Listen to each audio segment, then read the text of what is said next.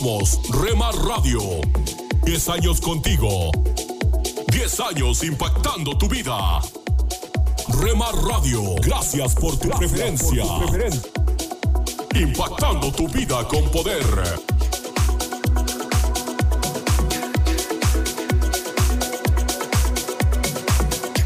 Me llevas más alto, más alto quiero ir. Me llevas más alto. Estás escuchando Rema Radio. Transmitiendo desde Jalisco, México. Impactando tu vida con poder. Estás escuchando Tiempo devocional, un tiempo de intimidad con Dios.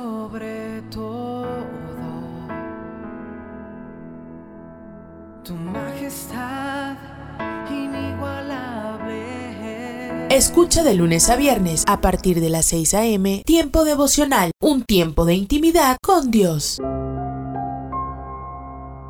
¿Estás tentado a basar tu valía en tus logros?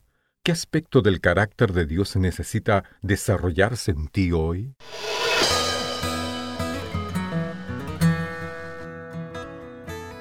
Bienvenidos a nuestro pan diario. El tema para el día de hoy, éxito verdadero. La lectura se encuentra en Éxodo capítulo 34. Señor, Señor, fuerte, misericordioso y piadoso, tardo para la ira y grande en misericordia y verdad. Mi entrevistado respondía cortésmente mis preguntas, pero yo sentía que algo merodeaba bajo nuestra interacción. Un comentario al pasar lo reveló. Usted inspira a miles de personas, dije, a lo que respondió, a miles no, a millones.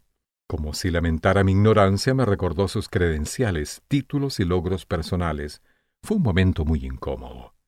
Desde entonces, me ha sorprendido cómo se reveló Dios a Moisés en el monte Sinaí. Allí estaba el creador del cosmos y el juez de la humanidad, pero no usó sus títulos, el hacedor de incontables galaxias, pero tampoco mencionó esa proeza. En cambio se presentó como misericordioso y piadoso, tardo para la ira y grande en misericordia y verdad. No revela sus títulos ni logros, sino su tipo de carácter. Este concepto nos llega hondo al haber sido hechos a su imagen y llamados a seguir su ejemplo. Al margen de los logros y los títulos, lo que realmente importa es cuán misericordiosos, piadosos, pacientes y veraces nos estamos volviendo. Como aquel entrevistado, nosotros también podemos basar nuestra valía en los logros. Yo lo he hecho, pero el ejemplo del Señor sobre el éxito verdadero es cómo nos estamos asemejando más a Él. Espíritu de Dios, hazme misericordioso, piadoso, paciente y veraz.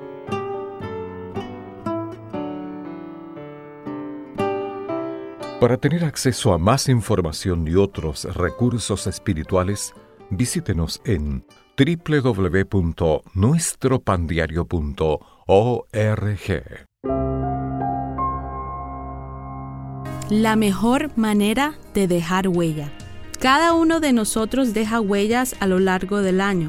La pregunta es, ¿qué tipo de huellas estamos dejando en las personas que nos conocen? ¿Huellas buenas o malas? El llamado de Dios. Dios nos ha llamado para bendecirnos y ser de bendición a otros. Génesis 12, 2 dice, Y haré de ti una nación grande, y te bendeciré, y agrandeceré tu nombre y serás bendición. Para dejar huella y ser un ejemplo de vida, sed pues imitadores de Dios como hijos amados, y andad en amor, como también Cristo nos amó, y entregó a sí mismo por nosotros. Ofrenda y sacrificio a Dios en olor fragante. Efesios 5, 1 al 2. Por lo tanto, decide dejar una buena huella, siendo de bendición e imitando a Dios en todo lo que hagas. No tienes que ser perfecto, pero sí ir paso a paso para mejorar tu vida y la huella que dejarás a las personas que te conocen. Tus acciones son las huellas que dejas. Si tus acciones no muestran a Cristo, entonces no estás dejando buenas huellas. Por ejemplo, si hoy antes de salir de casa no has reunido a tu familia para orar, compartir la palabra de Dios, darles un beso o un abrazo, ¿cómo crees que tus seres queridos te recordarán durante el día? Recuerda que Dios nos ha llamado para ser de bendición y nuestra responsabilidad como hijos es dejar un buen ejemplo de vida. De esa forma haremos que las personas se acerquen y glorifiquen al Señor. No importa si el resto de la familia no es creyente, podemos dejar huellas que dirijan a las personas hacia Dios, incluso en los detalles más pequeños, como mantener limpia tu habitación, saludar con respeto, ayudar en los quehaceres de la casa, siendo responsables y honestos en el trabajo o en el lugar en el que nos encontremos. Andemos como Jesús. Lo importante es que en todo lo que hagamos mostremos a otros el amor y el cuidado que Dios tiene por ellos. Primera de Juan 2, 3 al 6 dice, Y en esto sabemos que nosotros le conocemos, si guardamos sus mandamientos. El que dice, yo le conozco y no guarda sus mandamientos, el tal es mentiroso y la verdad no está en él. Pero el que guarda su palabra, en este verdaderamente el amor de Dios se ha perfeccionado. Por esto sabemos que estamos en él. El que dice que permanece en él debe andar como él anduvo. Por esta razón, la mejor manera de dejar huella en esta tierra y en el corazón de las personas que nos conocen es obedeciendo a Dios e imitando a Cristo.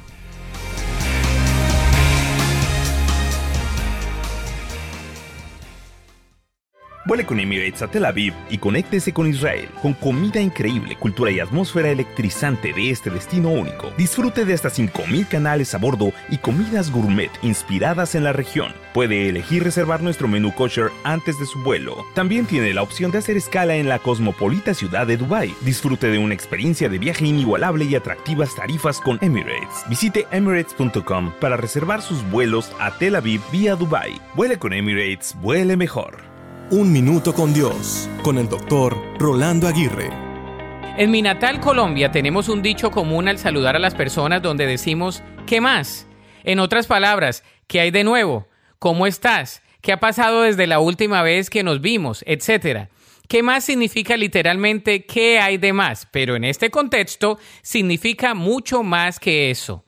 En este sentido me remonto a lo que nos dice el Señor todos los días él nos dice que nos ama incondicionalmente que está orgulloso de nosotros cuando le seguimos en obediencia, que todo va a estar bien, que Él está en control de todas las cosas, que sus misericordias son nuevas cada mañana, que su gracia es infinita, que su paz sobrepasa todo entendimiento, que su justicia permanece para siempre, que su gozo es nuestra fortaleza, que Él es nuestro pronto auxilio en las tribulaciones, que su poder se perfecciona en nuestra debilidad.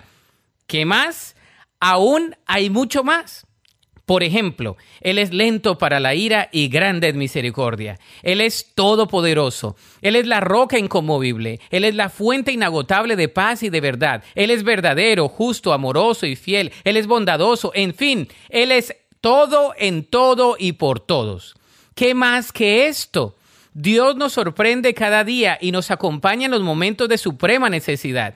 ¿Qué más podemos que venir a Él hoy en día? La Biblia dice en Primera de Juan 4:10, en esto consiste el amor verdadero, no en que nosotros hayamos amado a Dios, sino que Él nos amó a nosotros y envió a su Hijo como sacrificio para quitar nuestros pecados.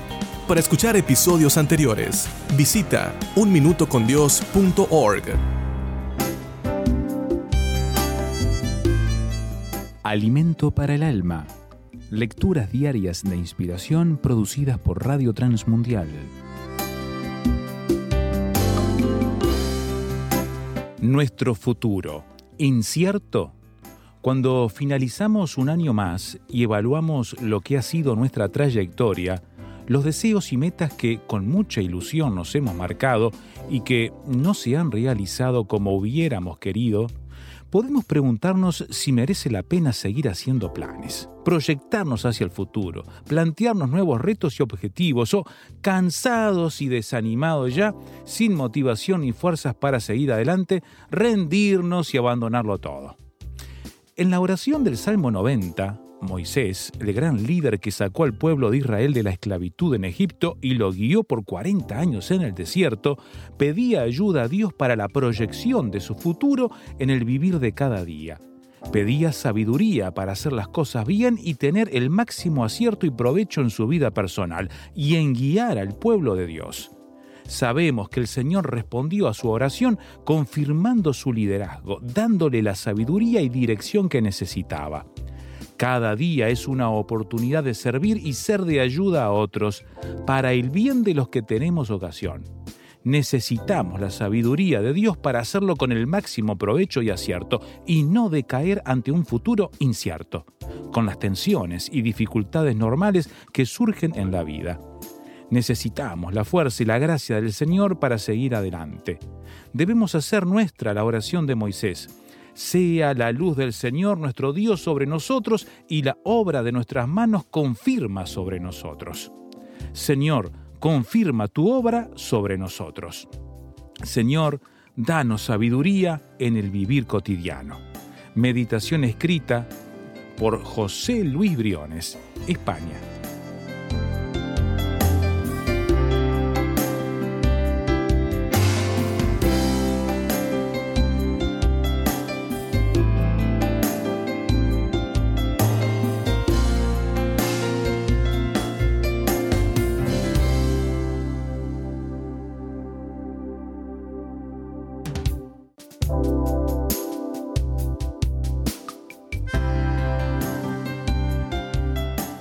Para más información o si desea adquirir el libro Alimento para el Alma, escriba a apa.transmundial.org o llame aquí en México al 50 25 42 06. 50 25 42 06. Alimento para el Alma es una producción de Radio Transmundial.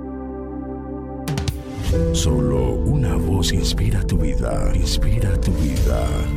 Una voz de los cielos, con el pastor Juan Carlos Mayorga. Bienvenidos. Vosotros pues también estad preparados, porque a la hora que no penséis, el Hijo del Hombre vendrá. Lucas 12:40. Amable oyente, la vida es un regalo maravilloso se te han confiado talentos y responsabilidades y la manera como los emplees es algo verdaderamente importante. Las advertencias sobre cómo emplear tu vida que vas a escuchar a continuación han sido dadas por amor. Jesús avisa del juicio que viene y de cómo estar listos. Jesús te llama a estar listo para el servicio. Espera listo para que el regreso de Jesús sea hoy. Qué maravillosa recompensa se ofrece a aquellos que están preparados. Dichosos los siervos a quienes su Señor encuentre pendientes de su llegada. Dichosos, afortunados y envidiados. Te sentarán con Jesús y Él te servirá. La gracia de Jesús es sumamente extraordinaria. Estate listo para cuando vuelva. Sé como el mayordomo fiel y prudente. Serás recompensado ricamente. Él te pondrá a cargo de todos sus bienes. Así que amigo y amiga, hay una amenaza en pensar que Jesús no llegará todavía y que se podrá seguir haciendo específicamente lo que le gusta y que habrá tiempo de sobra para ajustar las cuentas. Error. El hecho de que el Señor tarde en volver entre comillas, es precisamente lo que pierde al siervo necio haciéndole descuidar sus deberes y no obrando como el Señor quisiera de él. Amable oyente, para mucha gente hoy en día Dios parece distante o irrelevante o una figura con poco impacto en su vida. Una voz de los cielos hoy es un aviso que nos recuerda que vendrá el día en que todos habremos de rendir cuentas y lo sabio es estar preparados para el mismo desde ahora. Jesús dice que si sabes que algo está mal, y aún así lo haces, eso es peor que hacer algo mal cuando no te das cuenta, aunque esto último siga siendo incorrecto. Así que mi amigo y amiga, Jesús te llama a obedecer y servirlo con fidelidad y sabiduría. Si usas con sabiduría lo que Jesús te ha dado, Él te bendice dándote más responsabilidad. Cuanto más te da Dios, mayor es tu responsabilidad de usarlo bien. Jesús dice que a todo el que se le ha dado mucho, se le exigirá mucho, y al que se le ha confiado mucho, se le pedirá aún más. De manera que si gozas de un hogar feliz, una buena educación, salud, amigos, trabajo, comida, vestidos, vacaciones y demás, si tienes acceso a la Biblia, libertad para reunirte y orar y más cosas, entonces eres uno de los que han recibido mucho y del mismo modo se esperará mucho de ti.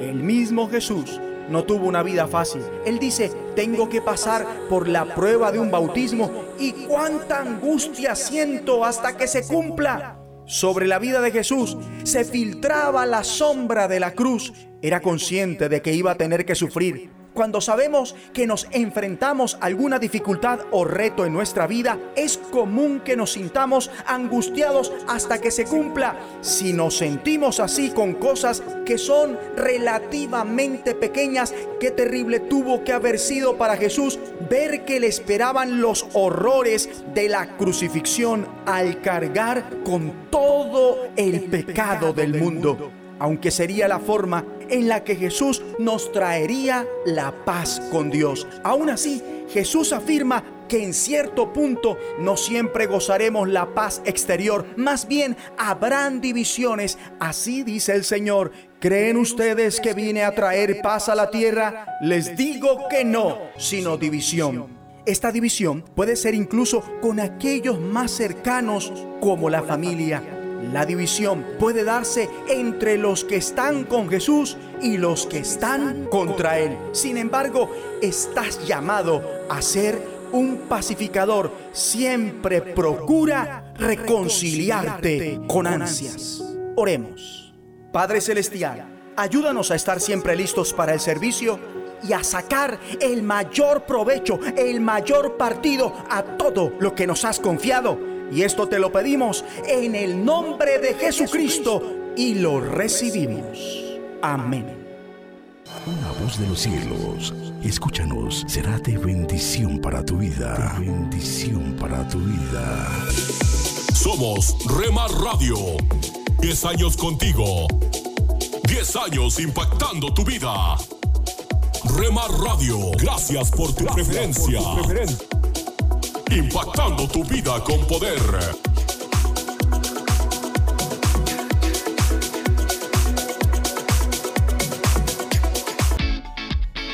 Los caminos de mi rey. Estás escuchando Rema Radio. Transmitiendo desde Jalisco, México. Impactando tu vida con poder. Estás escuchando Tiempo devocional, un tiempo de intimidad con Dios.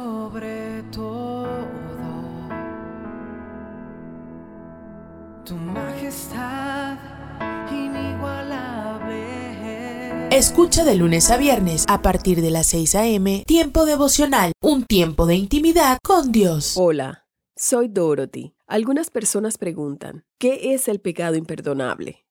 Muchas personas se sienten muy nerviosas al respecto. Hoy quiero que escuchen con mucha atención porque trataremos de entender exactamente de qué se tratan estos versículos. Primero los Corintios capítulo 3 versículo 16 dice que el Espíritu de Dios mora en vosotros. Ese es el Espíritu de Dios y de Cristo. El Espíritu Santo es enviado por el Padre y el Hijo para representarlos, y es quien está a cargo. ¿Puedes imaginarlo a Él trabajando dentro de ti, en este cuerpo que ha sido comprado por su preciosa sangre?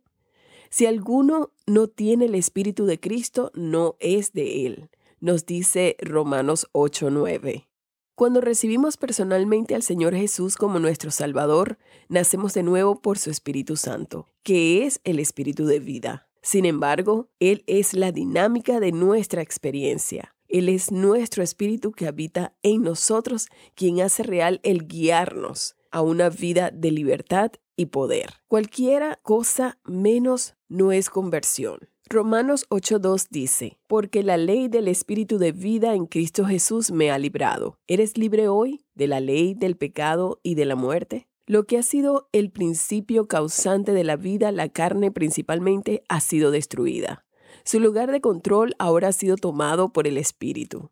Por tanto, es esencial que entendamos cómo el Espíritu Santo siempre glorifica al Señor Jesucristo. Jesús dijo a sus discípulos en Juan 16:13, pero cuando venga el Espíritu de verdad, hablando del Espíritu Santo, Él os guiará a toda la verdad, porque el Espíritu Santo no hablará por su propia cuenta, sino que hablará todo lo que oyere y os hará saber las cosas que habrán de venir. Él me glorificará porque tomará de lo mío y os lo hará saber. Todo lo que tiene el Padre es mío y por eso dije, este es Jesús, que tomará, hablando del Espíritu Santo, de lo mío y os lo hará saber.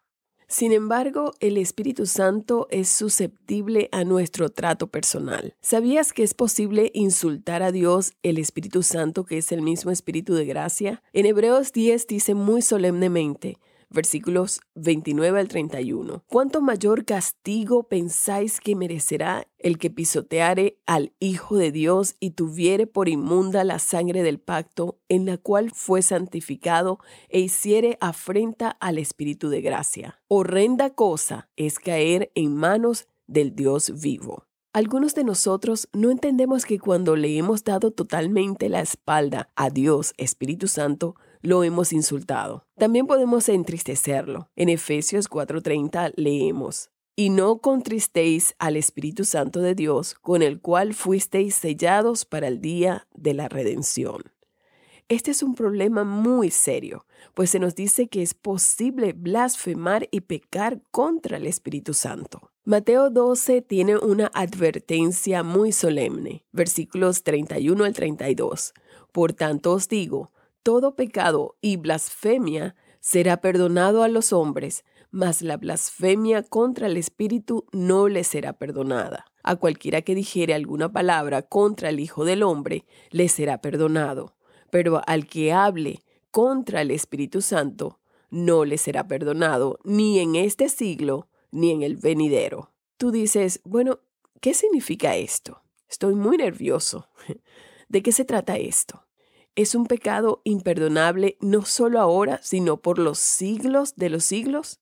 El pecado imperdonable es atribuirle a Satanás las obras de Dios, el Espíritu Santo, y rechazar la salvación mediante la obra de Jesucristo consumada en la cruz. Decirle no a aquel que está buscando salvarte ahora. El Espíritu de Dios no estará por siempre y siempre rogándonos. Pensamos que podemos ignorarlo y regresar a Él otro día. Dios, el Espíritu Santo te está rogando hoy y este podría ser el último día que lo haga. Esto afecta toda la eternidad. Por lo tanto, te suplico en el nombre del Señor Jesús que tomes en serio lo que Él te está diciendo y entiendas que necesitas responderle ahora. Mañana será demasiado tarde. Ahora es el día de salvación. Recibe al Señor Jesucristo personalmente hoy mismo y solicita el libro Tu búsqueda de Dios. Mi correo electrónico es dorothy@transmundial.org. Pan dulce para la vida. Reflexiones con Carmen Reynoso. El tiempo es oro. Todos estamos conscientes del tiempo tenemos relojes en el brazo, la casa, el trabajo. Tenemos muchos inventos y productos instantáneos para ahorrar el tiempo. Y si le pregunto, ¿qué hace usted con el tiempo libre? De seguro me dirá, ¿qué tiempo libre? Yo no tengo tiempo. El tiempo es un elemento muy valioso. Si vamos a ser las personas que Dios quiere que seamos, necesitamos disciplinarnos en el uso del tiempo, porque esa es la materia prima de la vida.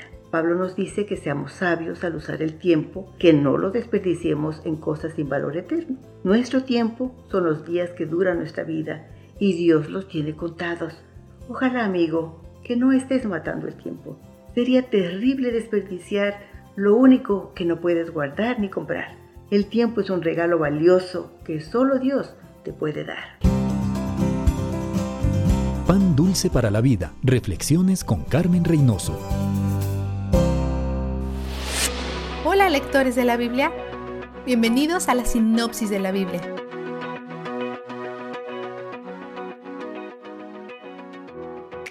Hoy leímos los últimos tres de seis lamentos.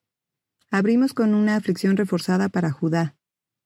hay de los que descienden a Egipto. Dios dice que ellos buscarán ayuda de Egipto, pero Egipto se quedará indefenso. Pueden tener caballos y carrozas, pero Dios tiene armas que Judá ni siquiera se imagina. Él puede proveer de formas que son sobrenaturales, y predice el día en que finalmente se volverán a Él y destruirán a sus ídolos. En ese día futuro reinará un rey justo. Cada vez que vemos a este futuro rey, justo, reinando después del día del Señor, apunta a Jesús. Por supuesto, la gente en los días de Isaías no sabía esto. Naturalmente asumen que será un rey terrenal, excepto que será uno bueno en contraste con todos los malos que han experimentado. En ese día futuro, los necios y los canallas ya no serán exaltados, pero por ahora siguen corriendo desenfrenados. El necio y el canalla son dos personas distintas, porque el necio profiere necedades, y su mente maquina iniquidad. Practica la impiedad y habla falsedades contra el Señor. Deja con hambre al hambriento y le niega el agua al sediento. 32.6. Y aquí está lo que dice del canalla. Recurre a artimañas malignas y trama designios infames. Destruye a los pobres con mentiras, aunque el necesitado reclama justicia. 32.7. Una cosa que el necio y el canalla tienen en común, además de su odio a Dios y a su palabra, es una indiferencia a los pobres y necesitados. De hecho, muchas personas en los días de Isaías tienen este problema. Su riqueza los ha hecho confiados. Específicamente llama a las mujeres confiadas a arrepentirse. Son el enfoque de la quinta aflicción. Tienen una falsa sensación de seguridad, pero de hecho las cosas están a punto de ponerse mal dentro del año. Después, como siempre lo hace, les recuerda el mensaje de esperanza más allá de la desolación. El Espíritu de Dios será derramado sobre la tierra, haciendo que los corazones de las personas se vuelvan a Él y comenzarán a florecer de nuevo. La sexta y última aflicción es para el destructor y el traidor, que al final apunta a aquellos que han herido al pueblo de Dios en Judá. Servirán al propósito de Dios trayendo a Judá al arrepentimiento, pero después serán juzgados. Judá será tentada a dudar de la confiabilidad de Dios conforme esto se desarrolla. Pero Isaías quiere recordarles quién es Yahweh. Mientras que todo lo que saben se está volteando de cabeza y todo en lo que han encontrado su identidad y esperanza está siendo sacudido, Él será la seguridad de tus tiempos. 33.6 no hay nada más en lo que valga la pena construir tu vida. Él dice, el temor del Señor será tu tesoro. En otras palabras, lo más valioso que tienes es tu confianza en Dios. Después, Dios promete traer juicio sobre todas las naciones de la tierra. Isaías describe a Edom como un páramo abandonado lleno de alquitrán, fuego y animales terribles. Es una tierra que Dios ha maldecido. Algunos eruditos creen que este pasaje también alude al infierno. Vistazo de Dios. En 32, 15, 16, Isaías dice que el Espíritu de Dios será derramado sobre toda la tierra, lo que hará que los corazones de las personas se vuelvan a Dios y volverán a florecer de nuevo, porque la presencia activa del Espíritu de Dios trae justicia y rectitud. En el siguiente versículo, él dice, el producto de la justicia será la paz, tranquilidad y seguridad perpetua serán su fruto. El hilo que vemos corriendo a través de estos versos es que la justicia es lo que nos trae tranquilidad y confianza, y que Dios es quien nos trae la justicia. No tenemos que fabricar nuestra propia justicia. No podríamos si tuviéramos que hacerlo. ¿Qué tan liberador es eso? Tito 3:5-6 dice, Él nos salvó, no por nuestras propias obras de justicia, sino por su misericordia. Nos salvó mediante el lavamiento de la regeneración y de la renovación por el Espíritu Santo, el cual fue derramado abundantemente sobre nosotros por medio de Jesucristo nuestro Salvador. Debido al pago de Cristo por nuestros pecados, el Espíritu Santo es derramado sobre nosotros, haciéndonos justos, algo que jamás podríamos alcanzar por nuestra cuenta. Y eso es algo que pondrá nuestros corazones en paz y nos ayudará a confiar en Dios para siempre. ¡Qué gran alivio! Él es donde el júbilo está. La sinopsis de la Biblia es presentada a ustedes gracias a D-Group, estudios bíblicos y de discipulado que se reúnen en iglesias y hogares alrededor del mundo cada semana.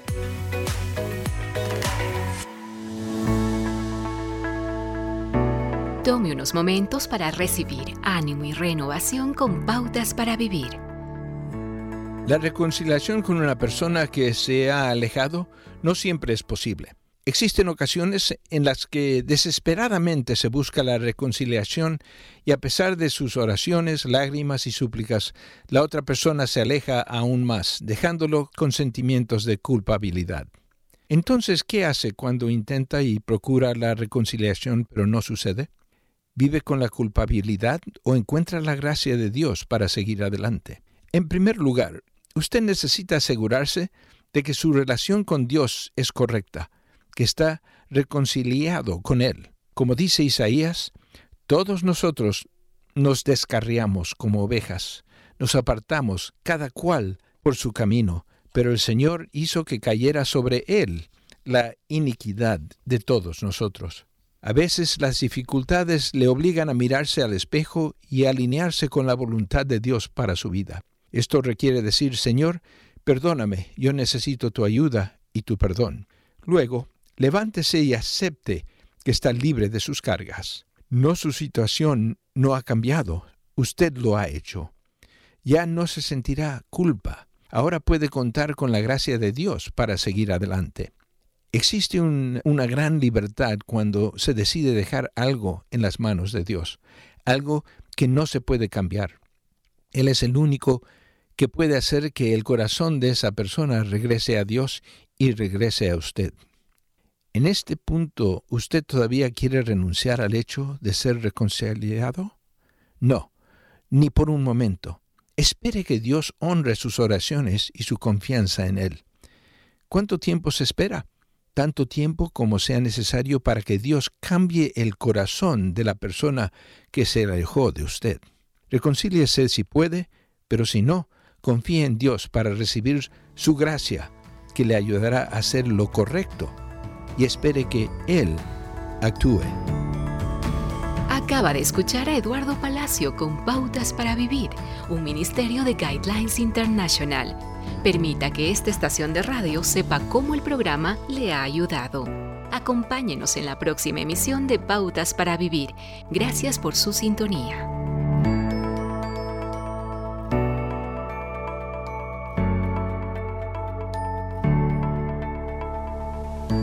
Diarias de Unánimes.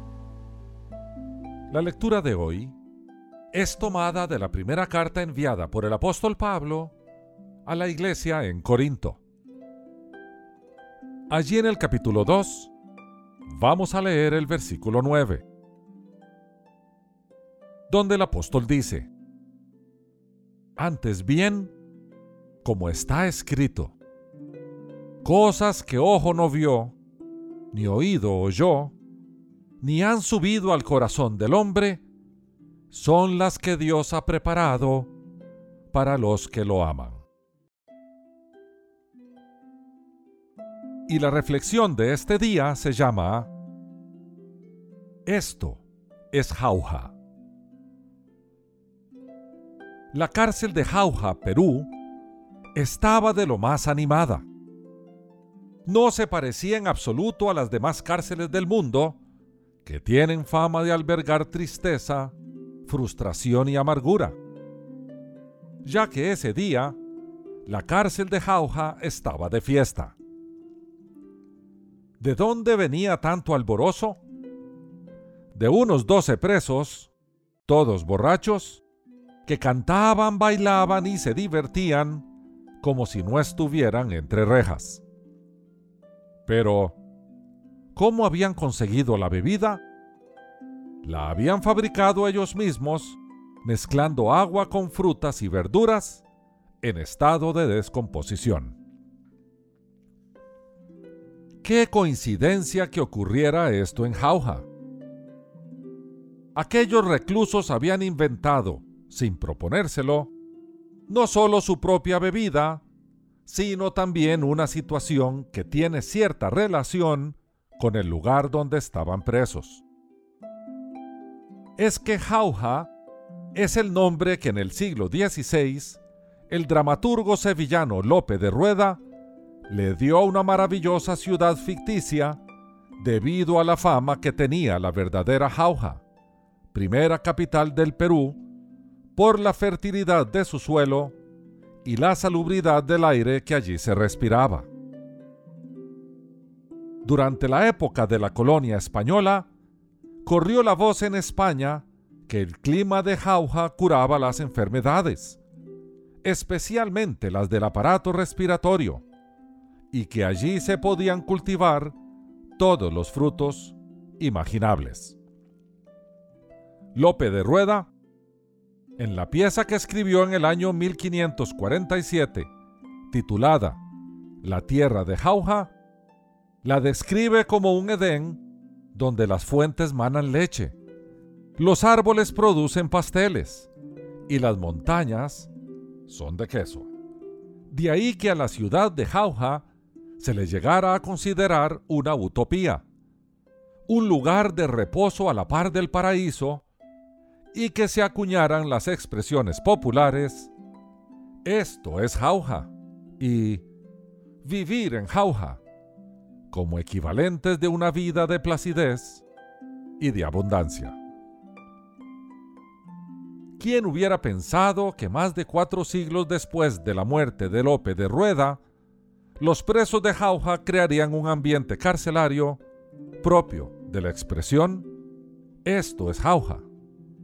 Al vivir en Jauja, tanto en sentido literal como figurado. Pero lo lamentable y no deseable de la situación que inventaron aquellos hombres, arrojados al presidio por delitos cometidos, es que no tenían más visión, más futuro, más ideales, ni más esperanza que seguir emborrachándose. Mis queridos hermanos y amigos, más vale que los que estamos encarcelados, ya sea entre rejas, ya sea por un vicio o adicción, ya sea por el pecado oculto, ya sea dentro de las cuatro paredes de nuestra casa bajo el mando despótico del cónyuge, o detrás de la telaraña de temores legítimos o infundados, reconozcamos que la única vida verdadera es la que nos ofrece Jesucristo, el libertador de toda situación en que pudiéramos encontrarnos. Él murió en la cruz para que nosotros podamos vivir en jauja no solo en esta tierra, sino también en el paraíso celestial, que bien pudiera tener en la entrada un aviso que diga, esto sí es jauja. Que Dios te bendiga. Somos Rema Radio. 10 años contigo. 10 años impactando tu vida. Remar Radio, gracias por tu preferencia. Impactando tu vida con poder.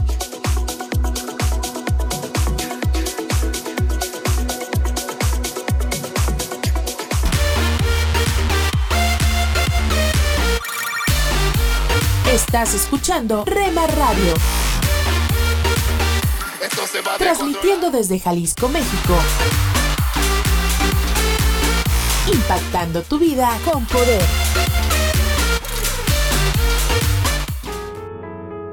Estás escuchando Tiempo devocional, un tiempo de intimidad con Dios.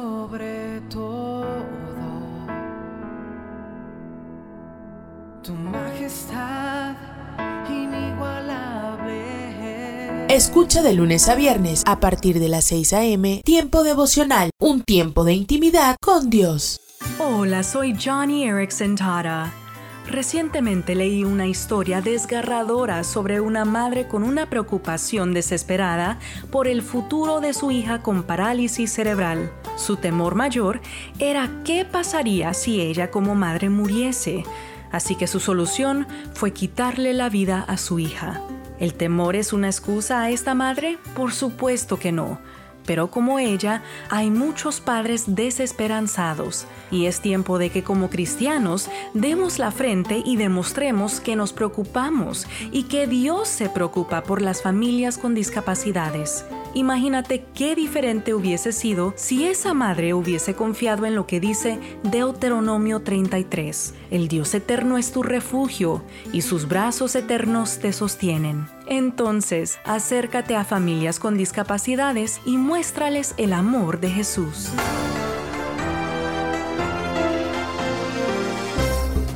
Gracias por acompañarnos una vez más en Cultura Financiera. Mi nombre es Milenka Peña, muy contenta de que esté junto a nosotros.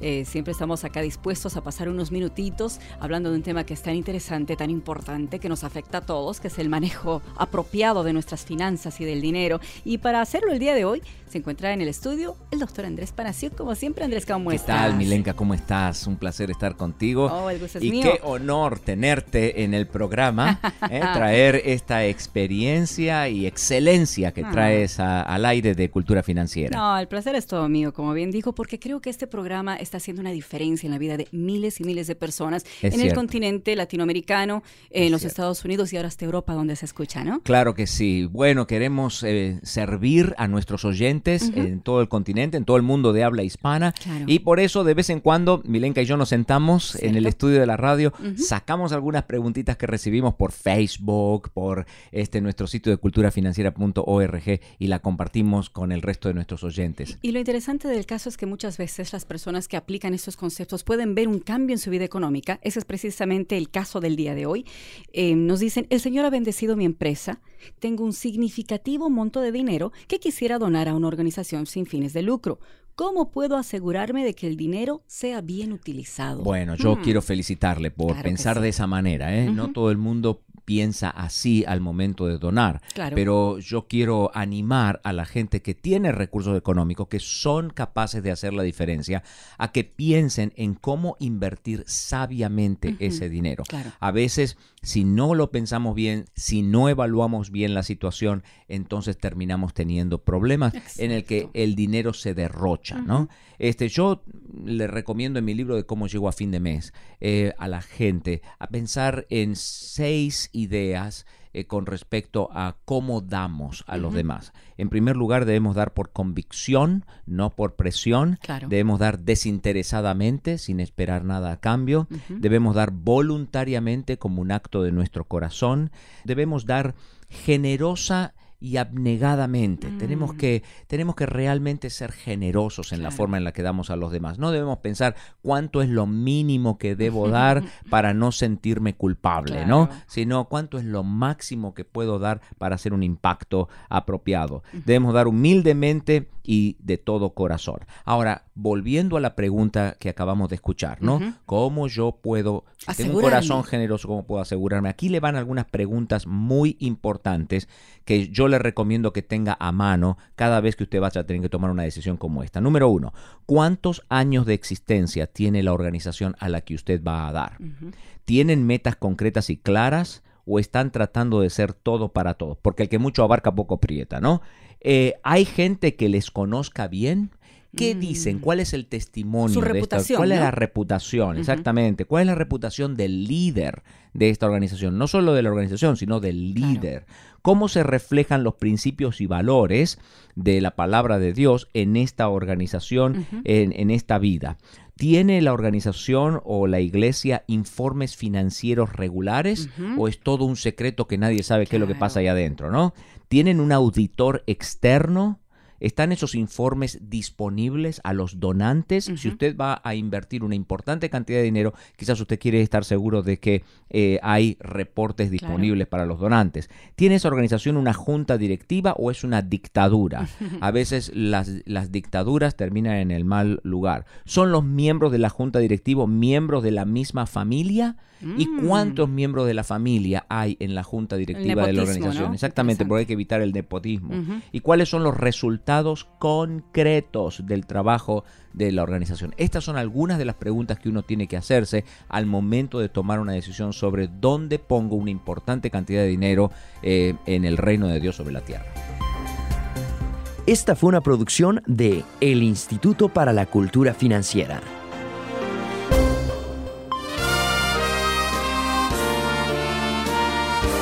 Presentamos La Buena Semilla una reflexión para cada día del año. La buena semilla para hoy se encuentra en Hechos 1.11. Jesús, que ha sido tomado de vosotros al cielo, así vendrá, como le habéis visto, ir al cielo. Y en primera a los tesalonicenses 4.16. El Señor mismo con voz de mando, con voz de arcángel y con trompeta de Dios, descenderá del cielo y los muertos en Cristo resucitarán primero. La reflexión de hoy se titula Vengo pronto. Vendré otra vez y os tomaré a mí mismo, dice Juan 14:3. Para los cristianos esta promesa del Señor Jesús es alentadora y regocijante en gran manera. En medio de un mundo indiferente, ellos esperan el regreso de su Maestro. Muchos incrédulos se burlan de las verdades bíblicas y dicen, ¿Dónde está la promesa de su advenimiento? Segunda de Pedro 3:4. Con todo los años pasan y nos acercan a su cumplimiento. He aquí vengo pronto, dice la Biblia. Jesús el Salvador volverá por todos los que hayan puesto su confianza en Él y los introducirá en una felicidad eterna junto a Él. Los creyentes que hayan muerto resucitarán primero y serán llevados junto con los que todavía vivían al encuentro del Señor en el aire. Primera a los tesalonicenses 4:17. Este acontecimiento sobrecogedor y solemne tendrá lugar en un instante, en un abrir y cerrar de ojos, y pasará desapercibido para el mundo, como la ascensión del Señor solo fue vista por sus discípulos, será lo mismo cuando venga por los suyos. Para los que constaten esto después de la desaparición de sus amigos o vecinos cristianos, ya será demasiado tarde para ponerse en regla con Dios. Pero hoy todavía es el tiempo de la gracia, el Señor es paciente para con nosotros, no queriendo que ninguno perezca, sino que todos procedan al arrepentimiento. Segunda de Pedro 3:9. Para escuchar este y otros programas, le invitamos que visite nuestra página web en labuenasemilla.com.ar.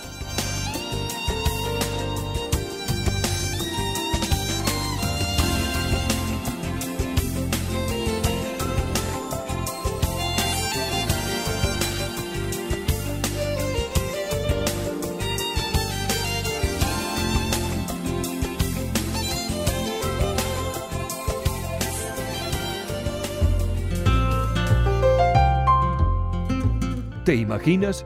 Una reflexión del pastor y comunicador José Pablo Sánchez con Esperanza Suárez.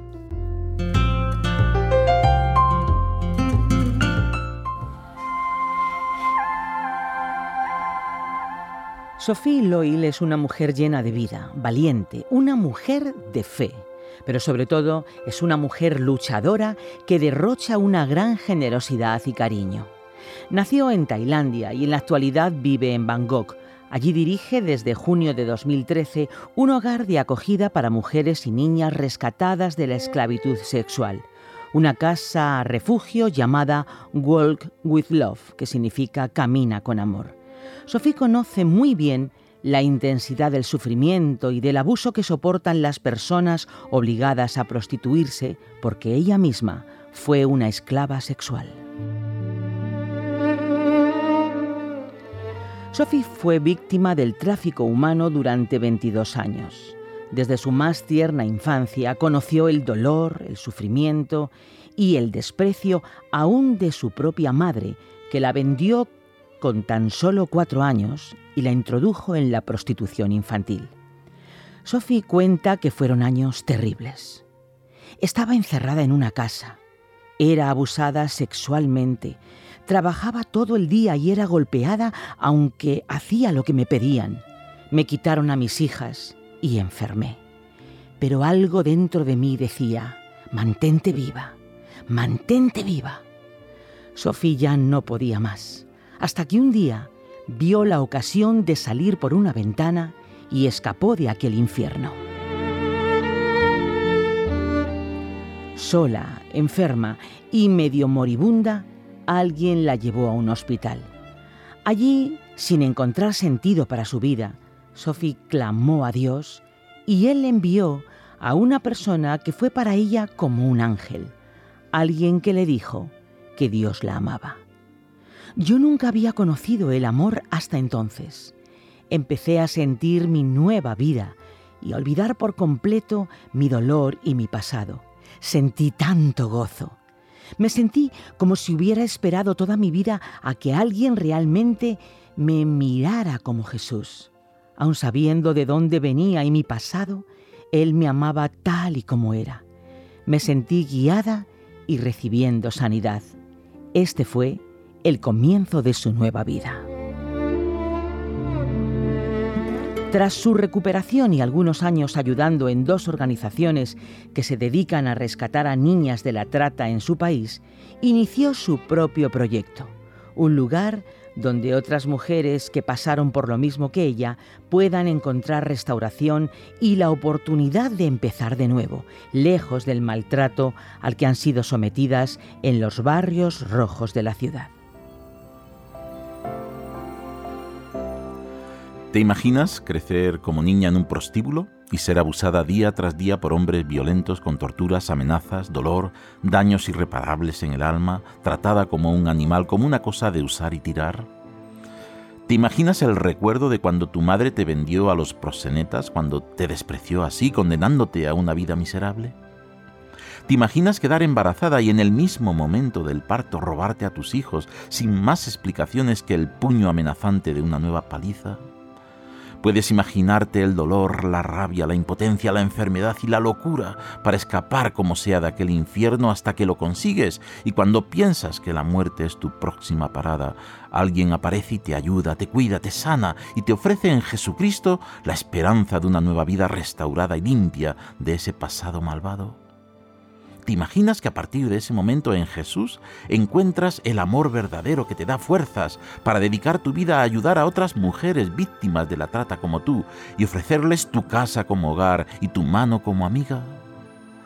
Pues no te lo imagines más, es verdad, la verdad de aquellos que encuentran el amor verdadero en Jesucristo. ¿Has escuchado Te Imaginas? Un espacio producido por Radio Encuentro Radio Transmundial en España. Comunícate a info@radioencuentro.net.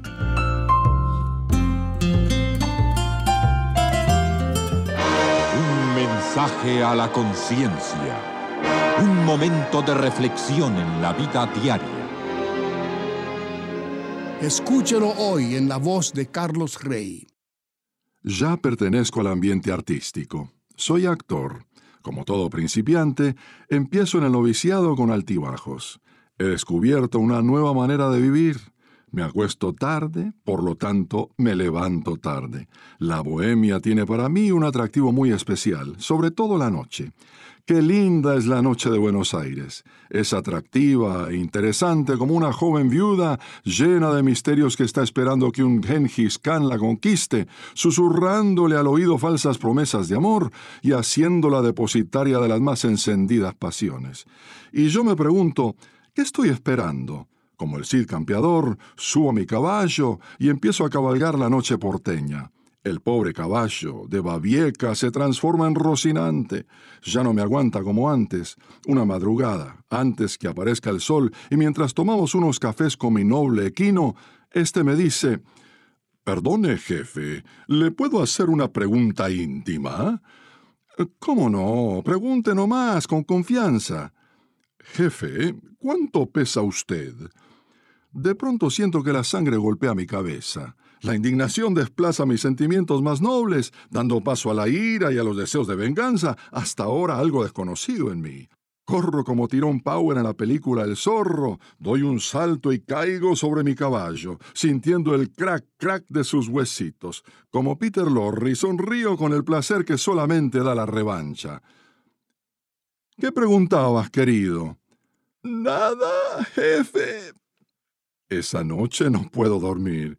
Sueño con balanzas, con dietas, con píldoras mágicas para rebajar de peso.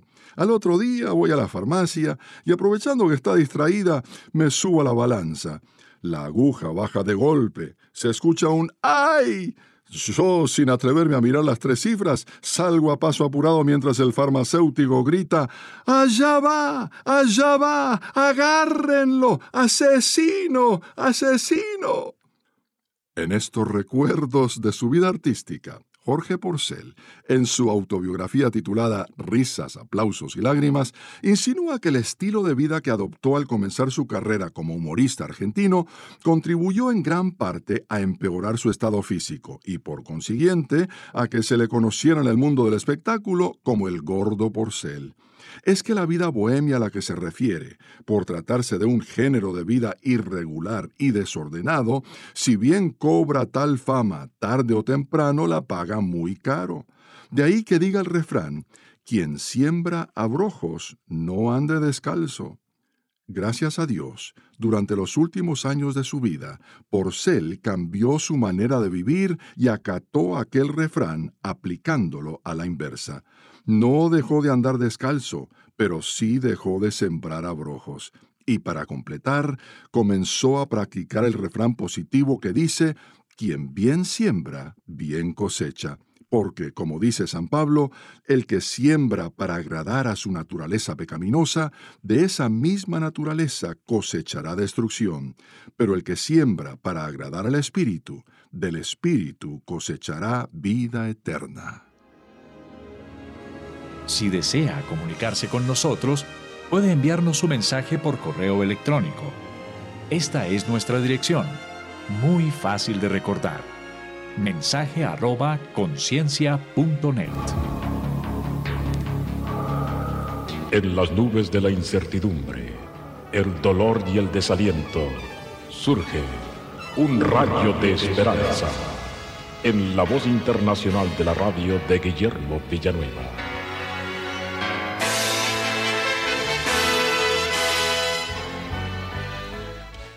Hace un buen número de años tuve el privilegio de visitar un leprocomio en la ciudad de Guatemala y recuerdo que fue una impresión tremenda para mi vida. Nunca había visto un leproso y francamente esta impresión caló muy hondo en mi corazón. En primer lugar porque comprobé que realmente la lepra se come el cuerpo humano y que además la persona con lepra no es una persona a la cual uno se siente atraído, sino al contrario, uno quiere alejarse del leproso. Y en tercer lugar también, a los leprosos se les pone en un lugar aparte, porque uno no se siente tranquilo cerca de ellos. Desgraciadamente así somos los seres humanos. Y la Biblia nos habla acerca de una entrevista que tuvo el Señor Jesús con un leproso. Lo encontramos en Mateo capítulo 8, versículos del 1 al 3. Cuando descendió Jesús del monte, le seguía mucha gente, y aquí vino un leproso, y se postró ante él diciendo, Señor, si quieres puedes limpiarme. Jesús extendió la mano y le tocó, diciendo, Quiero, se limpio. Y al instante su lepra desapareció. Sí, mi estimado amigo, la lepra se compara con el pecado, porque la lepra se come el cuerpo y el pecado se come nuestro espíritu. La lepra nos aparta de los demás y el pecado también nos aparta de otros seres humanos.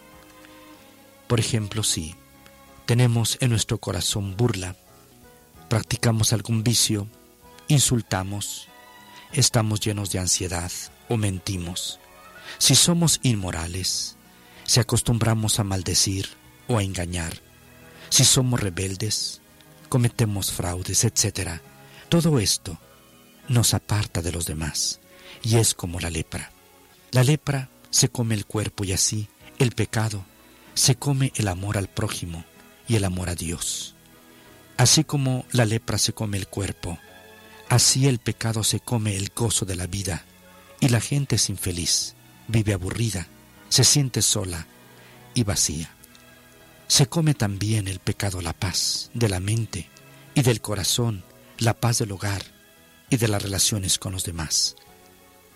El pecado se come la vida. La Biblia dice que estamos muertos en pecados, muertos para Dios y muertos a la vida. No se le encuentra objeto. Parece que falta algo. El pecado es, como la lepra, aquello que nos separa de los demás. Un leproso del espíritu, ni su esposa ni sus hijos están cerca de él, aunque vivan en la misma casa. Un leproso del espíritu, aún sus amigos se alejan de él y no quieren estar cerca de esta persona. Es una persona antisocial y alejados de los demás. Y la Biblia nos dice que así como el leproso muere prematuramente, así también el pecado nos quita la vida espiritual, porque el Señor dice, el alma que pecare, esa morirá, y los malos serán trasladados al infierno, y todos los que se olvidan de Dios. Afortunadamente, Cristo Jesús es la respuesta para sanar por completo la lepra del Espíritu. Ven a Jesús y tus pecados serán perdonados. Amén. Esperamos que esta audición, un rayo de esperanza, haya penetrado en su corazón. Si en algo podemos servirle, por favor dirija su correspondencia a Guillermo Villanueva, apartado 77-335, México, Distrito Federal, 11200. Le invitamos para que nos sintonice a esta misma hora y por esta misma estación. Muchas gracias por la amabilidad de su atención. Somos Remar Radio. 10 años contigo. 10 años impactando tu vida. Remar Radio, gracias por tu preferencia. Impactando tu vida con poder.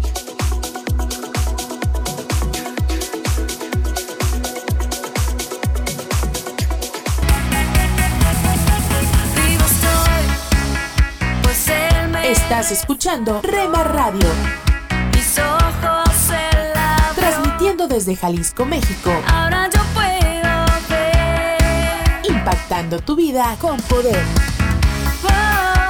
todo el mundo va. Estás escuchando Tiempo devocional, un tiempo de intimidad con Dios.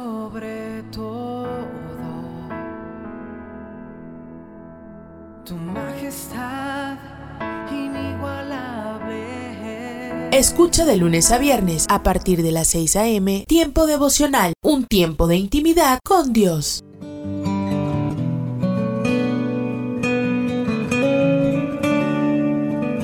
Hebreos capítulo 12, versículo 2 dice, Pongamos toda nuestra atención en Jesús, pues de Él viene nuestra confianza, y es Él quien hace que confiemos cada vez más y mejor. ¿En dónde está poniendo su mirada? A veces un segundo de distracción, por ejemplo, al, al manejar un vehículo, puede llevarnos a un desastre. En la vida espiritual ocurre lo mismo. En ocasiones enfrentamos situaciones que nos producen tristeza, a veces desilusión, falta de fe, poca motivación, y podríamos seguir enumerando varias más. Y toda esta situación consume nuestra, nuestra atención, nos roba la paz, el contentamiento, el gozo, que Dios nos ofrece. La palabra nos da la única y mejor alternativa para nuestra vida. Poner nuestra atención, toda nuestra atención en Jesús. Otras versiones de este texto dice poner los ojos en Él, es decir, toda nuestra atención. Usted debe hacer todo el esfuerzo, fijar sus ojos, su atención en Cristo. más allá de las circunstancias. No tiene claro el panorama de lo que está sucediendo, de lo que está ocurriendo. Debe ver con los ojos, debe mirar con los ojos de la fe, ver a Jesús obrando a través de la situación para su bien. Andar en el Espíritu le permitirá escuchar su voz y lo va a guiar en cada paso de su vida. Y solo mediante su Espíritu podrá aprender a confiar cada vez más. Efesios capítulo 3, versículos 16 y 17. Pido en oración que de sus gloriosos e inagotables recursos los fortalezca con poder en el ser interior por medio de su espíritu. Entonces Cristo habitará en el corazón de ustedes a medida que confíen en Él. Echarán raíces profundas en el amor de Dios y ellas los mantendrán fuertes. Qué precioso texto que hoy es un bálsamo, es una fuerza en nuestra vida. El deseo del apóstol Pablo para la iglesia de Éfeso también es para nosotros. Eh, que de los gloriosos e inagotables recursos celestiales nos pueda, nos pueda fortalecer con poder en nuestro ser interior y eso es posible solamente por medio del Espíritu Santo. De manera que Cristo habite en nuestro corazón a medida que aprendamos y confiemos en Él. De manera de echar, ¿qué cosa? Raíces, raíces profundas. Sabemos que eso es lo, es lo que nos mantendrá firmes, fuertes, cuando vengan las tormentas. Echaremos raíces profundas y nos mantendrán fuertes. Dios anhela habitar en usted. Cuando usted lo hace como en su vida el Señor, el Salvador, su Rey, entonces permita hoy, diciendo, afirmando y viviendo esa vida, Cristo es mi Señor y mi Salvador, lo recibo, Él es mi dueño. Eche raíces profundas y mediante esas raíces en el amor de Dios usted se mantendrá firme y fuerte. Y si todavía no ha hecho esa decisión, si hoy es el día de gracia, permita. De todo su corazón, diciendo, Señor, te recibo, te necesito, entra en mi corazón. Querido amigo, amiga, experimente el amor de Dios hoy, hoy experimente ese amor. Él es fuente de confianza. Fije sus ojos en Él y permite, permita que lo guíe en los planes y en los propósitos que tiene para su vida. Esto es la palabra para ti hoy.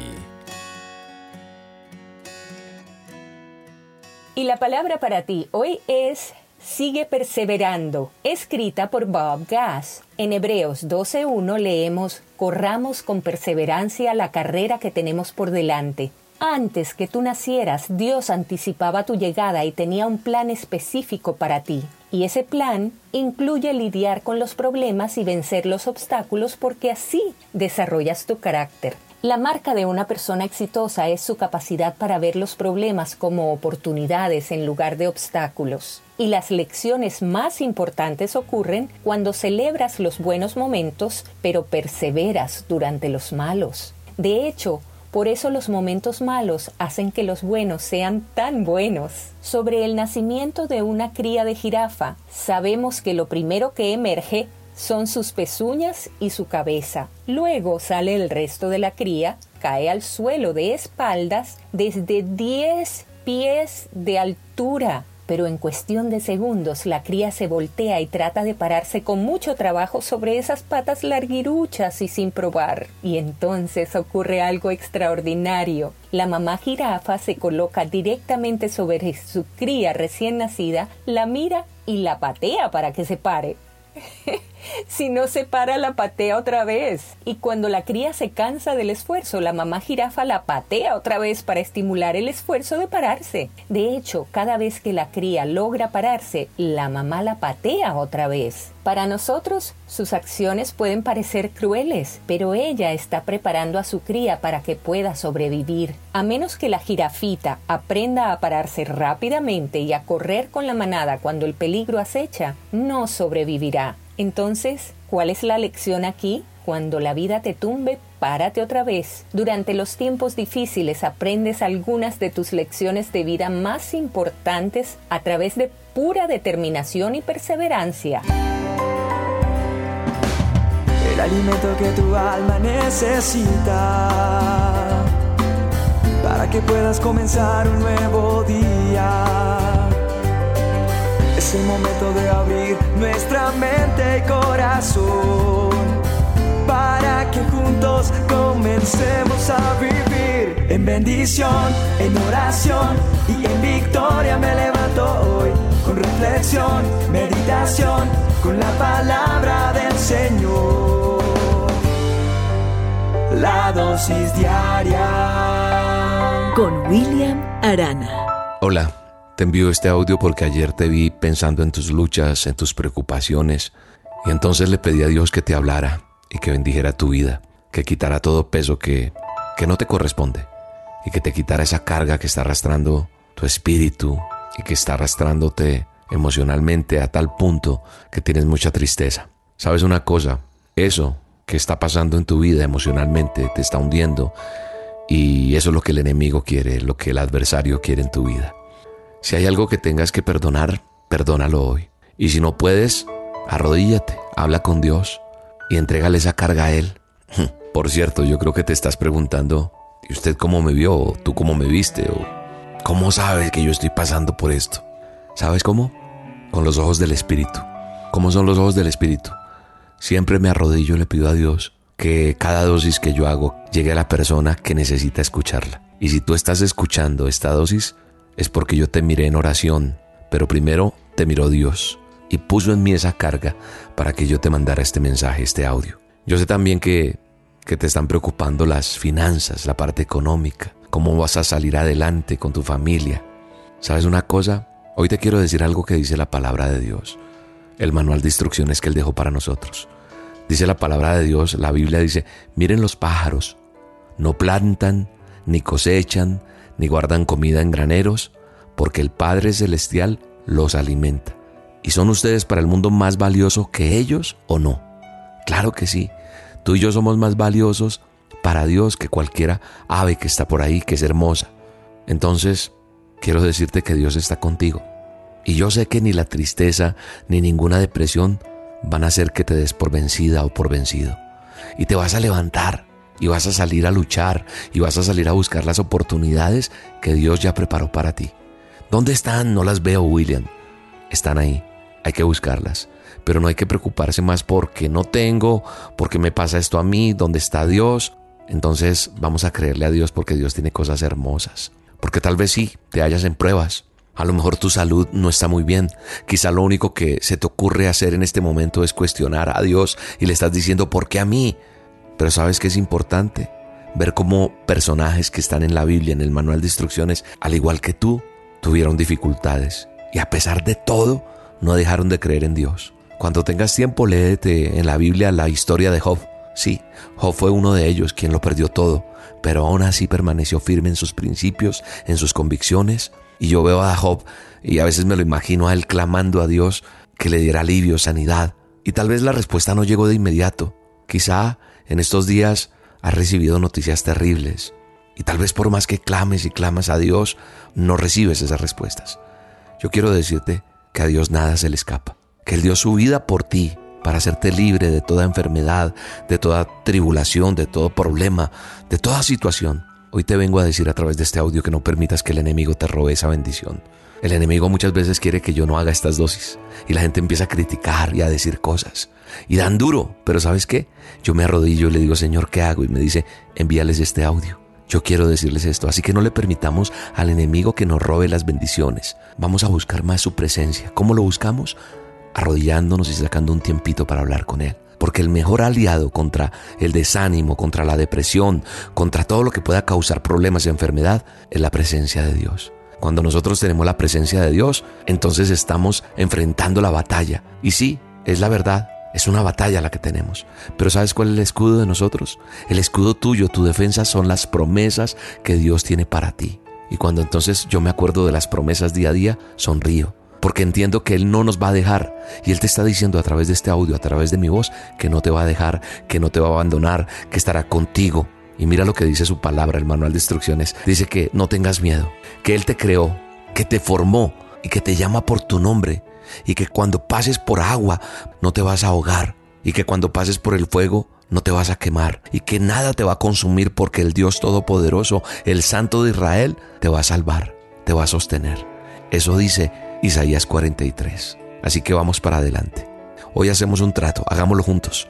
Con Dios, sí, hagamos un pacto. Que cada vez que te sientas que no puedes, que desmayas, en el lugar donde estés, vas a venir delante de Dios, delante de Jesucristo y dirás, Señor, toma mi carga, estoy cansada, estoy cansado, dame descanso, ayúdame. Y Dios va a traer fortaleza a tu vida porque Él está contigo. En el nombre de Jesús yo lo creo.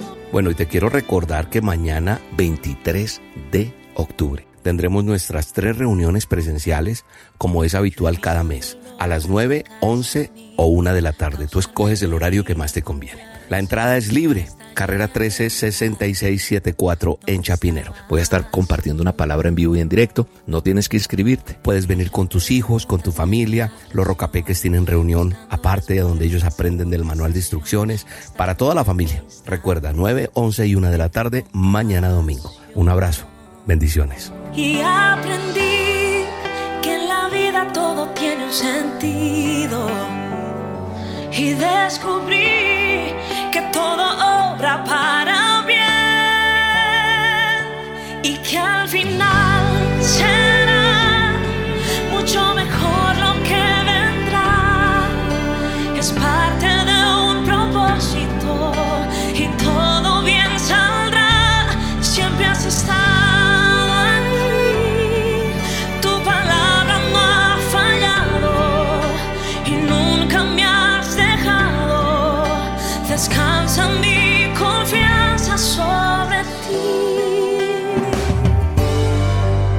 La dosis diaria con William Arana. El empresario Henry Ford dijo, los obstáculos son esas cosas espantosas que ves cuando apartas la vista de tu objetivo. Cuando llega el tiempo de la siembra, uno tiene que prepararse para ello. El suelo necesita la cantidad de agua para poder labrarlo bien. Después de labrar el suelo, sembramos las semillas. Pero el trabajo no termina allí. Tenemos que sacar las hierbas malas, los yuyos del terreno, abonar las plantas. De hecho, Dios controla dos elementos importantes, la lluvia y el sol, y sin la ayuda de Dios no podríamos cultivar. Pero con suficiente trabajo, fertilizantes, sol y lluvia, podemos esperar disfrutar los frutos de nuestro esfuerzo. Enfocando, podríamos preguntarnos, ¿y cómo está el huerto de mi vida? ¿Se agrada Dios con él? Fíjate que Dios ya tenía muchos beneficios esperándonos cuando nacimos. Jesús, por ejemplo, ya había muerto en la cruz, se levantó de los muertos, regresó al Padre y ahora intercede por nosotros. Envía a su Espíritu Santo a consolarnos y dirigirnos. Se interesa de formar de forma especial en cada uno de nosotros. Ha hecho tanto para mí. ¿Y cómo respondo yo a su amor? Jesús mira la planta de mi vida. Él quiere sembrar buena semilla que produzca buen fruto, tal como el amor, el gozo, la paz, la paciencia, la benignidad, la bondad, la fe, la mansedumbre y la templanza. Quiere que crezca para que sea una planta fuerte, una planta fuerte para Él. Por eso es importante no desenfocar el objetivo de nuestras vidas. ¿Qué clase de semillas estamos sembrando? En la cosecha de la vida cosecharemos lo que hayamos sembrado. Párate a un lado. Observa el paisaje a tu alrededor. alza la vista a conceptos eternos. Recuerda que lo esencial es lo invisible a los ojos. Haz una pausa en tu vida con Pablo Martini.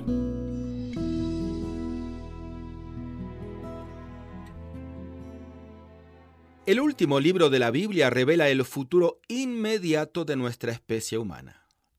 De ahí su nombre Revelación o Apocalipsis en griego. Es un libro en su mayoría violento, traumático, sangriento.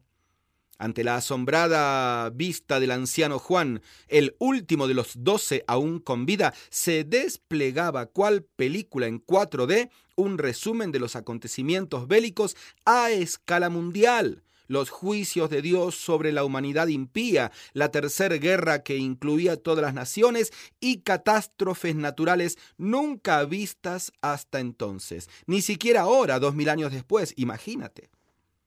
No era nada fácil para este octogenario apóstol redactar lo que estaba viendo. Los primeros capítulos describen problemas en las iglesias. Los siguientes capítulos revelan caos en las naciones. Cada tanto te sorprende la debilidad en su propio cuerpo que necesitaba ser fortalecido. Por ejemplo, lo podés ver en el capítulo 10. Pero el Señor le proporciona cada tanto ciertos espacios de calma. A mirar arriba, a mirar al cielo, y cada vez que Juan aparta sus ojos del caos en la tierra, es bendecido con la calma en el cielo. Solamente en el capítulo 4 y 5 puedes contarlo, la palabra trono y a Dios sentado allí aparece más de 15 veces. ¿No será entonces que también nosotros necesitamos concentrarnos más en el trono de allá arriba que en el caos de acá abajo? Yo sé que no podemos ni debemos sustraernos de los problemas de la vida, pero a diferencia de aquellos que no tienen la luz de Dios en sus corazones, nosotros levantamos nuestros ojos al cielo cada vez que nuestros pies tropiezan en la tierra. Ya sabes, acá abajo todo irá de mal en peor pero el cielo no está ni estará jamás en crisis. Allí no hay caos. Un ratito en el cielo cada día y verás cómo empieza a cambiar todo tu mundo. Usted puede conseguir estas mismas reflexiones como texto de lectura para cada día del año adquiriendo el libro devocional Una pausa en tu vida. Si desea saber más de nuestro ministerio, visite nuestro sitio en internet labibliadice.org. Gracias por escucharnos. En el Evangelio de Juan, en el capítulo 17, verso 6, el Señor Jesucristo dijo, he manifestado tu nombre a los hombres que del mundo me diste, tuyos eran y me los diste y han guardado tu palabra. Hoy me gustaría tratar sobre el tema un líder de fe.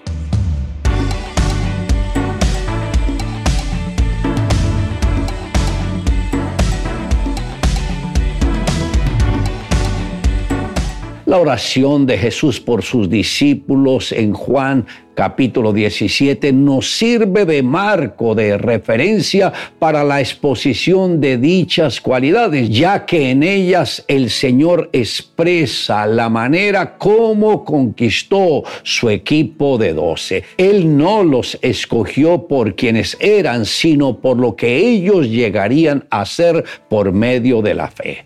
Para el Señor los doce no eran de Él, sino del Padre, mas el Señor a través de la oración intercesora que le tomó toda una noche, logró que el Padre se los confiara. Por eso dice, tuyos eran y me los diste. Y en la medida que ellos iban llegando a conectarse con Jesús, él pudo comprender que esto era por la obra del Padre y se gozó viendo la manera como recibían la palabra y la guardaban en sus corazones ese equipo que el Señor empezó a conformar pertenecían al mismo Padre, pero el Señor se los fue endosando a su Hijo Jesucristo. Y hace también lo mismo con cada uno de nosotros cuando decidimos alcanzar algunas personas para el Señor Jesucristo,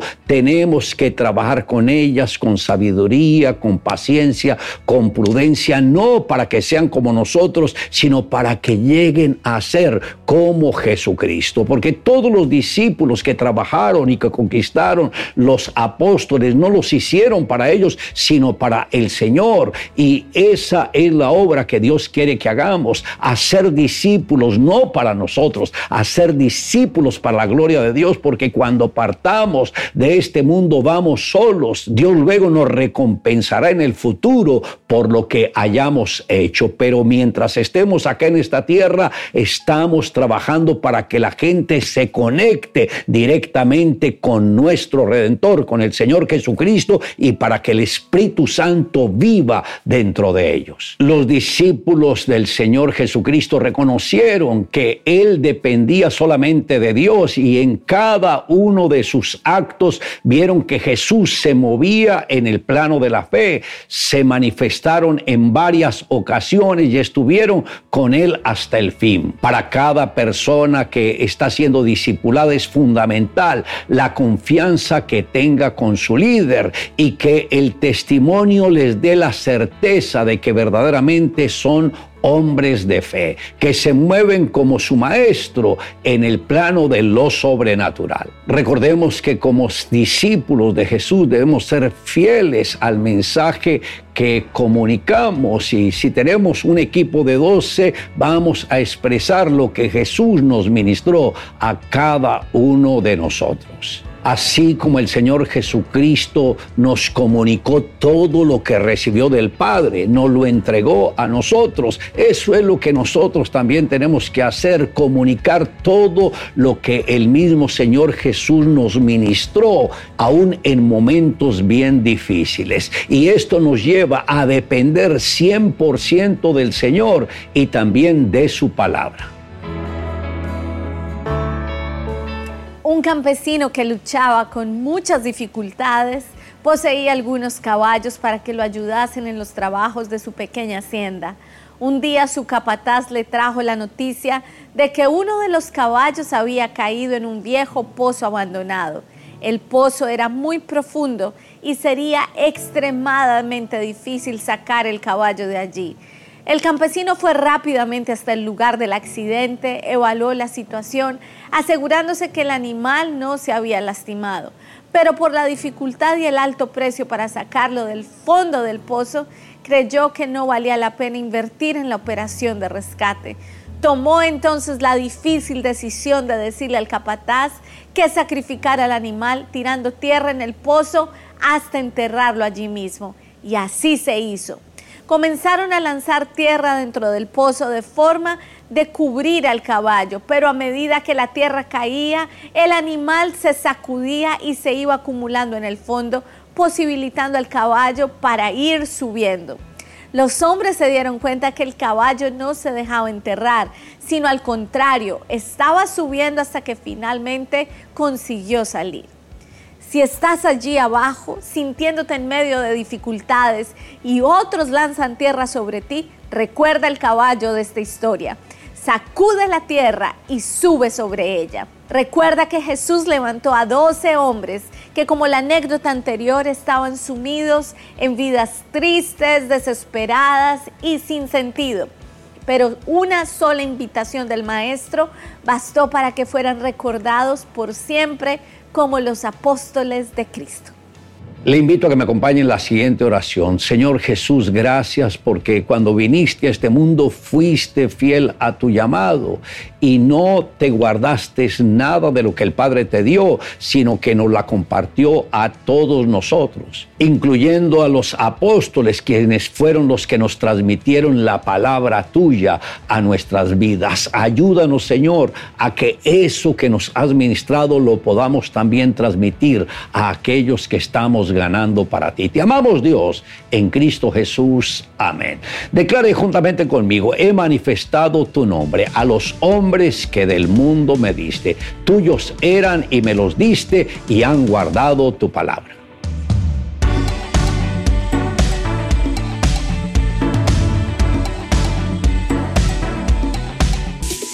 Somos Remar Radio. 10 años contigo 10 años impactando tu vida. Remar Radio, gracias por tu, preferencia. Impactando tu vida con poder.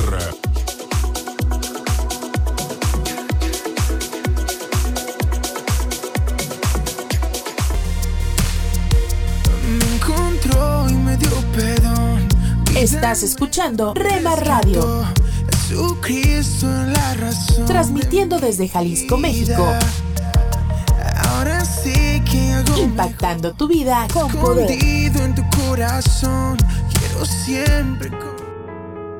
Estás escuchando Tiempo devocional, un tiempo de intimidad con Dios.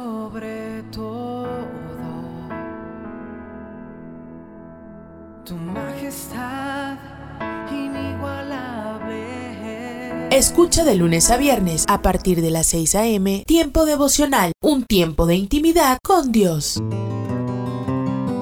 Para Navidad les compré a la dama de la familia unos collares con un hermoso dije de vidrio coloreado y la palabra japonesa Nozomi.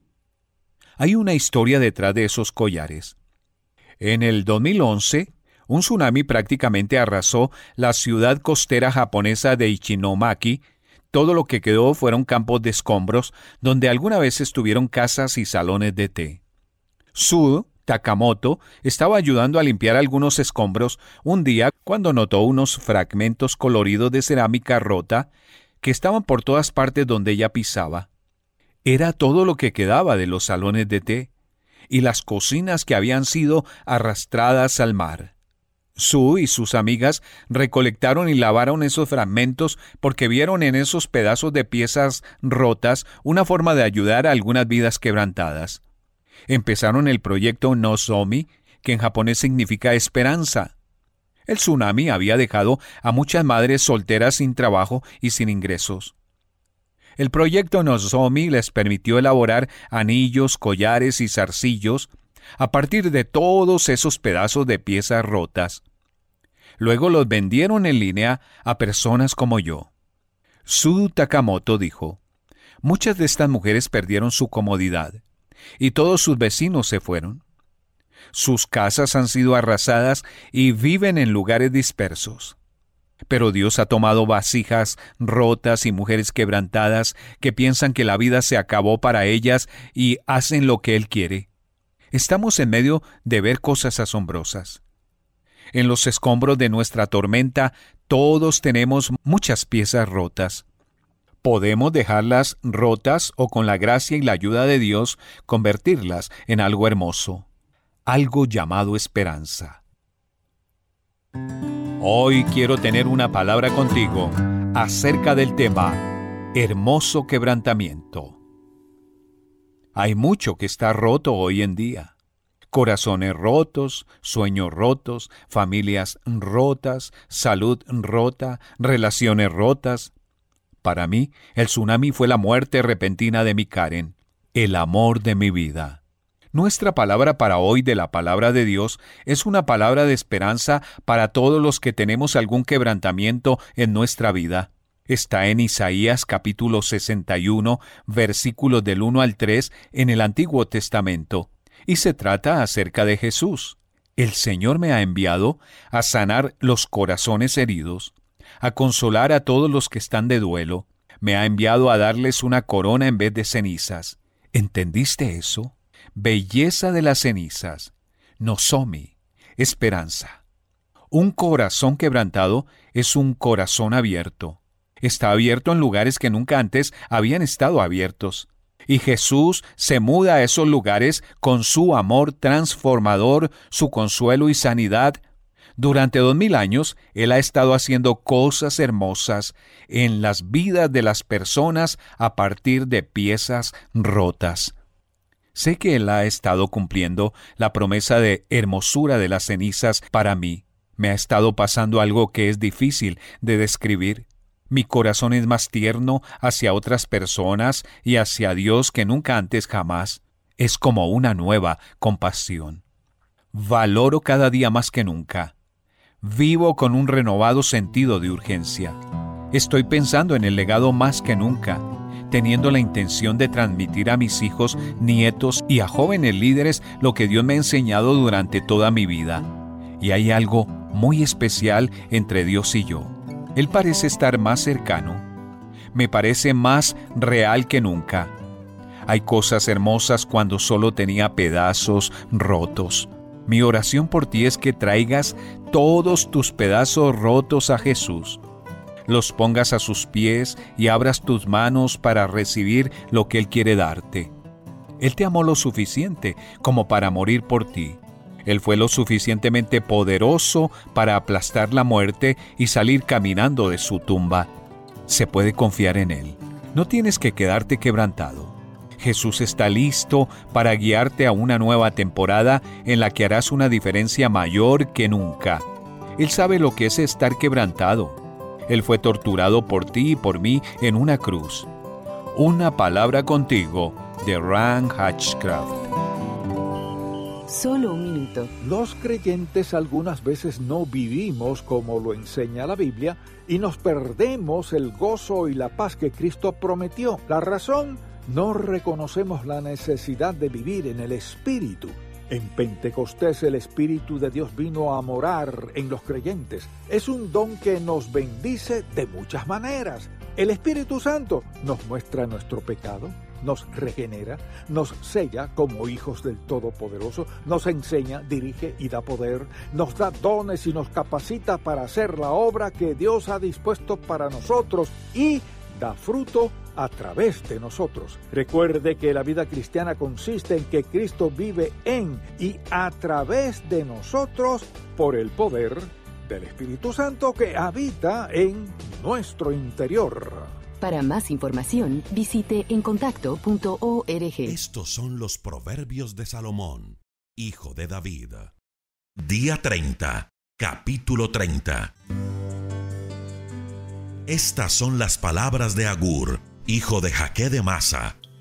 Agur les habló a Itiel y Ucal de la siguiente manera. Soy más ignorante que los ignorantes. No tengo capacidad de razonar no tengo sabiduría y mucho menos conocimiento de quién es Dios. Al cielo nadie ha subido, del cielo nadie ha bajado. No hay nadie que pueda retener el viento en un puño, ni envolver el mar en un manto. Nadie sabe quién puso los límites de la tierra. Nadie lo conoce, ni sabe quién es su hijo. Toda palabra de Dios ha pasado la prueba de fuego. Dios protege como escudo a los que buscan su protección. No añadas a sus palabras ninguna idea tuya, porque puede reprenderte y mostrar que eres un mentiroso. Dios mío, antes de mi muerte, concédeme solo dos cosas. No me las niegues. Manténme alejado de la mentira y no me hagas pobre ni rico aléjame de toda falsedad y dame solo el pan de cada día. Porque si llego a ser rico, tal vez me olvide de ti y hasta me atreva a decir que no te conozco. Y si vivo en la pobreza, puedo llegar a robar y así ponerte en vergüenza. No hables mal de un esclavo ante su amo, porque el esclavo podría hablar mal de ti y quedarás en ridículo ante todos. Algunos hablan mal de sus padres y hasta los maldicen. Hay quienes se creen perfectos, pero están llenos de pecado. Hay quienes se creen superiores y a todos miran con desprecio. Hay quienes aman tanto el dinero que despojan a los pobres y a los indefensos de este mundo. Les sacan hasta el último centavo y los dejan desnudos en la calle. La chupasangre tiene dos hijas. Una se llama Dame y la otra Dame más. Es amiga del que ama el dinero, pues éste siempre quiere más. Hay tres y hasta cuatro cosas que nunca quedan satisfechas. La mujer estéril que pide hijos, la tierra que pide más agua, el fuego que pide más leña, y la tumba que pide más muertos. El que desobedece y desprecia a sus padres, bien merece que los cuervos le saquen los ojos y que los buitres se lo coman vivo. Hay tres y hasta cuatro cosas que me parecen increíbles y que no alcanzo a comprender. ¿Cómo saber que un águila ha pasado por los cielos? ¿Cómo saber que una serpiente ha pasado por una roca? ¿Cómo saber que un barco ha pasado por el mar? ¿Y cómo saber que un hombre se ha acostado con una mujer? La mujer infiel se acuesta con otro hombre. Luego se baña y dice, aquí no ha pasado nada. Hay tres y hasta cuatro personas que la tierra no soporta y que la hace estremecer. El sirviente que llega a gobernar, el tonto que llega a ser muy rico, la mujer infiel que vuelve a casarse. Y la sirvienta que llega a ser la señora de la casa. Hay cuatro cosas en el mundo que a pesar de ser pequeñas, son más sabias que los sabios. Las hormigas, insectos muy pequeños que guardan comida en el verano para tener suficiente en el invierno. Los tejones, animalitos que por ser indefensos, hacen sus cuevas entre las rocas. Los saltamontes, que aunque no tienen comandante, son tan ordenados y disciplinados como un ejército. Y las lagartijas, que son fáciles de atrapar, pero viven libres en los palacios. Hay tres y hasta cuatro cosas que caminan con elegancia. El león con su gran melena, que sin miedo reina en la selva. El gallo vanidoso con su roja cresta. El carnero de la montaña con sus enormes cuernos. Y el rey con su corona de oro que marcha frente a su ejército. Si te portas como un tonto y te crees muy importante y haces planes contra otros, ten presente lo siguiente. Si bates la leche, sacarás mantequilla. Si te suenas fuerte la nariz, te sacarás sangre. Y si buscas pleitos, pleitos tendrás.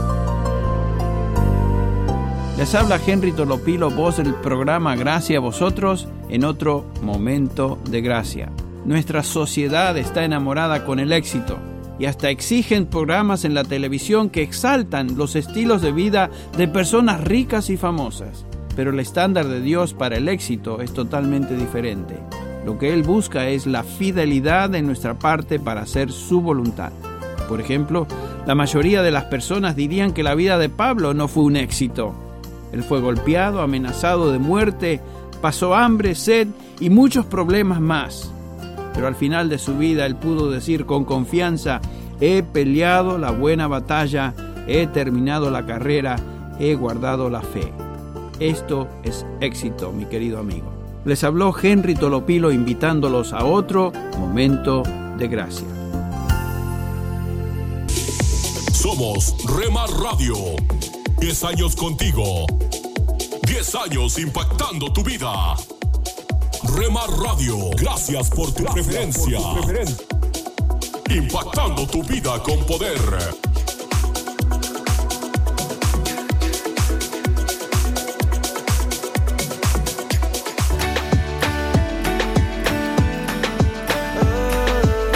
Estás escuchando Remar Radio transmitiendo desde Jalisco, México. Gobiernos que olvidan a la gente. Impactando tu vida con poder. Sabor, alegría, eternamente. Estás escuchando Tiempo devocional, un tiempo de intimidad con Dios.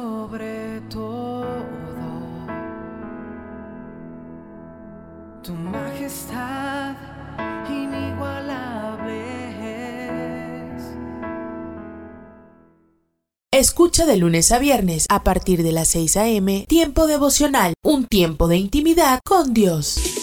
Somos Remar Radio. 10 años contigo. 10 años impactando tu vida. Remar Radio, gracias por tu preferencia. Impactando tu vida con poder.